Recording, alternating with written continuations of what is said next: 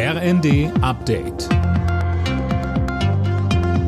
Stündlich neu. Auf den Punkt informiert. Ich bin Silas Quiring. Guten Tag.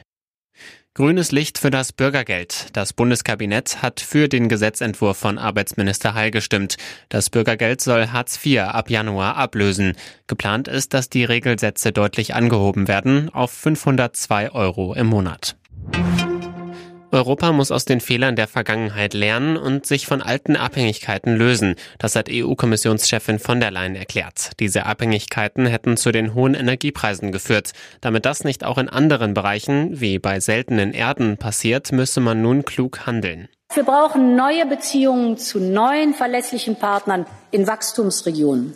Ich werde daher die Abkommen mit Chile, Mexiko und Neuseeland zur Ratifizierung vorlegen, und wir treiben die Verhandlungen mit Partnern wie Australien und Indien voran.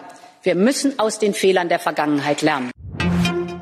Von heute an können sich die Briten in London von der Queen verabschieden. Nach einer Trauerprozession vom Buckingham Palast bis zur Westminster Hall wird der Sarg für vier Tage aufgebahrt. Sönke Röhling, da muss man aber wohl reichlich Geduld mitbringen. Ja, die Times geht davon aus, dass 750.000 Menschen der Queen die letzte Ehre erweisen wollen. Rechnet man das auf vier Tage runter, könnte es eine Schlange von bis zu acht Kilometern Länge geben und eine Wartezeit von bis zu 20 Stunden.